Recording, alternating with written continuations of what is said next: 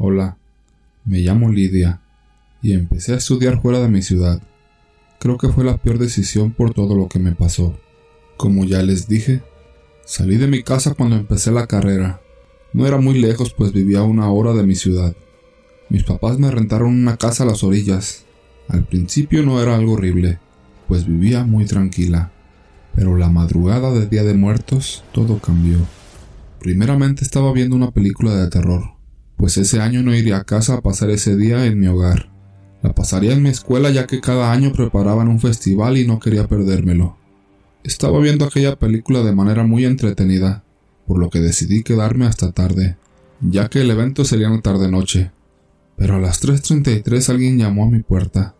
Eso me asustó demasiado. No quise abrir por obvias razones. ¿Quién iría a mi casa a esa hora? Solamente apagué la tele y lentamente me fui a mi cuarto, evitando hacer ruido. Para mi mala suerte, parece que no funcionó, porque quien tocaba insistía demasiado. Parecía que quería tumbar la puerta. Poco le faltaba para patearla. Esto duró aproximadamente cinco minutos, llamando sin detenerse. El tiempo transcurría demasiado lento y yo me encontraba muy asustada, hasta que de la nada todo se detuvo. De loca iría a ver qué era. Solamente cerré mi habitación con seguro esa noche, pero no dormí nada. Ni siquiera salí de mi cuarto hasta como las 10 de la mañana a revisar, pues un hedor putrefacto llegó a mí, el cual provenía de la entrada. Abrí mi puerta y quedé en shock al ver una gallina descabezada, en lo que parecía una olla con otras cosas. No sé qué más era, pero el hedor era espantoso. Así que me decidí por ir a tirarlo a la basura. Quise vomitar muchas veces por el fétido hedor al intentar tirarlo, pero logré deshacerme de él. Yo imaginaba que era una broma de muy mal gusto por las fechas que estábamos. Lo ignoré y fui a dormir para ir al evento de la escuela, que sería como a las seis de la tarde. Llegó la hora y salí de mi casa para dirigirme a la escuela. Yo siempre apago todo y no dejo ni una luz encendida, cosa que ese día recuerdo haber hecho. El festival fue algo muy padre que no había experimentado. Lo malo que terminó ya anoche por lo que una amiga me ofreció un aventón, al cual no me negué. Creo tardamos unos 20 minutos en llegar. Lo primero que me llamó la atención fue que las luces de la sala estaban encendidas, pero parecía como si una lámpara estuviera dirigiéndose a la ventana. Mi amiga me regañó por el tiempo que debieron quedarse así, además de que quizás el foco que estaba prendido, por su intensidad que producía, gastaría más electricidad a lo cual yo hice hincapié que yo apagué todo y que no tenía nada prendido, por lo que decidimos hablarle al novio de mi amiga para que echara un vistazo. Temía que alguien hubiera entrado. Mi amiga no demoró en llamarle, pero cuando lo hacía quedamos aterradas, pues una sombra pasó por la ventana, literalmente una sombra la cual se movía de un lado a otro, por lo que mi amiga aterrada le pedía que no tardara. Él le decía que nos fuéramos o llamáramos a las autoridades, pero el auto no encendió y mi teléfono se había apagado en ese momento. Él dijo que iría lo más rápido. Mi amiga también al colgar su teléfono se le apagó. Obviamente estábamos en shock y más cuando la silueta se puso frente a la ventana y un rostro empezó a formarse en aquella cosa negra, la cual sonreía de una forma espeluznante, grotesca para ser más específica. Diez minutos quedamos paradas como hipnotizadas, mientras aquella cosa nos miraba pero al llegar el novio de mi amiga, este nos despertó de aquel trance, por lo que empezamos a llorar y contarle lo sucedido. Él decidió entrar, pero no encontró nada. Todo estaba oscuro. Tomó con una tontería lo que nos pasó y le dijo a mi amiga que me llevara a su casa, que él tenía un compromiso aún. Fue demasiado raro, ya que él siempre era demasiado romántico y tierno con ella, pero en ese momento se convirtió en alguien muy seco. A ella le dolió eso. Solo vimos cómo subió a su auto, pero mientras el auto se alejaba, notamos cómo aquella cosa se asomaba por la ventana trasera de su auto, sonriendo macabramente. Ella le gritó, pero él la ignoró. Incluso el teléfono le colgaba cuando ésta le llamaba. Fuimos a su casa a descansar, cosa que no logramos. Pero todo se derrumbó cuando llegó la noticia de que el novio de ella se había accidentado y muerto. Estábamos estupefactas por aquello, pero lo más horrendo fue que en una foto se veía ese rostro maldito sonriendo. Otro día al volver con mis papás les conté lo que pasó. Medio me creyeron, porque me dejaron no volver a la universidad hasta un año después. Mi amiga ya se encuentra mejor, pero eso nos dejó marcadas de por vida. Quizás no me crean, pero yo sé lo que vi y no se lo deseo a nadie. Segundo relato. Cuando era niña escuchaba decir a los adultos que si te portabas mal vendría el diablo y te llevaría. Incluso jamás me gustó la canción de cuna que decía que si no te duermes vendrá el coco y te comerá.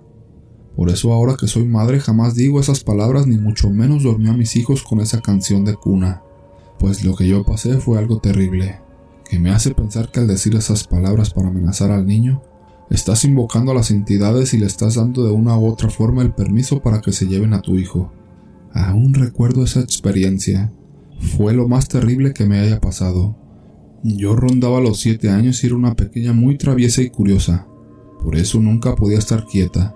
Siempre tenía que andar de aquí para allá investigando y jugando, cosa que los adultos no les gustaba. Y a menudo me decían que si no me portaba bien me iba a llevar el diablo. Yo siempre ignoré esas palabras, pero quizá fue tanto el decir de mi madre y de los demás adultos que lograron invocar a esta criatura y darme el susto de mi vida. Pues resulta que una tarde peleé con mi madre por no querer dejarme salir a la calle. Ella me dijo que si desobedecía me llevaría al diablo. Yo no le hice caso y me escapé de casa para ir hacia donde estaban mis amigos y jugar un rato con ellos. Me la estaba pasando tan bien que la noche me alcanzó. Así que apresurada regresé a casa sabiendo el regaño que me esperaría por haber desobedecido. Pero en el camino encontré una criatura que me miraba desde atrás de la sombra de un árbol. Yo solo veía dos ojos rojos grandes y brillantes. A mí me causó curiosidad, pues creí que quizá era algún animalito, así que me acerqué un poco más. Conforme me fui acercando escuché un susurro que me decía Ven, ven. Yo iba como hipnotizada caminando hacia ese árbol, y de pronto lo pude ver. Lo que me estaba llamando era una criatura horrible, un tipo de mono siniestro con unas garras largas y sucias unos colmillos filosos llenos de una viscosidad negra. Estaba agazapado y cuando se dio cuenta que descubrí que era, traté de correr, pero esta cosa se lanzó sobre mí y me tomó de la mano. Sentí como si mi piel se quemara y comencé a gritar pidiendo ayuda, pero esta cosa tapó mi boca y comenzó a arrastrarme hacia lo espeso del parque. Yo seguía tratando de gritar y jaloneándome para que me soltara, pero era mucha su fuerza de pronto comencé a escuchar la voz de mi madre que decía, Si no te portas bien el diablo te llevará, tres veces seguidas. Una y otra vez escuchaba la voz de mi madre, en esta repetición siniestra. Mientras esta criatura me arrastraba, creí que estaba perdida así que dejé de luchar. Pero de pronto esta cosa se detuvo en seco, me soltó y salió pegando unos chillidos terribles que hubieran acobardado hasta el más valiente. Yo me hice bolita y comencé a llorar. Entonces sentí una mano cálida que me tomó del hombro. Con miedo volteé a ver qué era y me encontré con una anciana la cual me levantó y me dijo que ya todo estaba bien, que regresara a mi casa y que no volviera a desobedecer. Yo me levanté como pude y sequé mis lágrimas. Corrí hacia donde estaba mi madre, la cual ya me esperaba en la puerta con un cinturón en la mano. Al verme llegar llena de lodo y arañazos me preguntó que qué me había pasado. Yo le conté que el diablo me había querido llevar, Creí que quizás me abrazaría y me consolaría, pero en vez de eso, ella soltó una carcajada y me dijo, ya ves, por portarte mal. Sus palabras me llenaron de sentimiento y de resentimiento hacia ella. ¿Cómo puede ser que una madre decía tanto que el diablo se lleve a su hijo por travieso? ¿Acaso ella nunca fue traviesa? ¿Acaso a ella también le decían esas palabras? Sin embargo, no voy a mentir. Sí me sirvió un poco de escarmiento porque a partir de ese momento viví con terror de volverme a encontrar con esa criatura y trataba de portarme bien para que mi madre no volviera a invocarlo.